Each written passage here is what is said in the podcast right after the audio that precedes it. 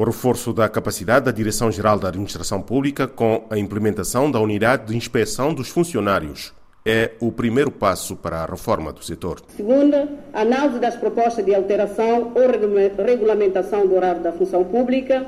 Terceiro, estudo de informatização e criação de uma base de dados para a gestão dos funcionários. Quarto, início de algumas reformas sectoriais com impacto nacional, sobretudo na simplificação e informatização.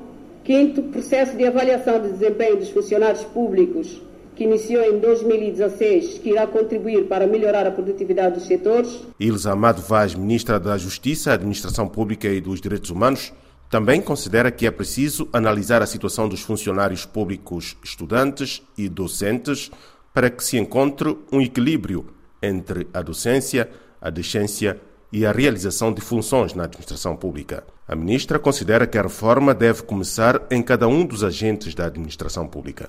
A reforma é um processo e durante esse percurso teremos muitos constrangimentos, falta de apropriação, falta de meios, desconfianças, falta de motivação. Mas acreditamos que, com o trabalho abnegado de todos para a melhoria do sistema, junto faremos a diferença. A reforma começa em cada um de nós, pela mudança de atitude. Não teremos resultados diferentes se continuarmos a fazer as mesmas coisas da mesma maneira e limitarmos a criticar.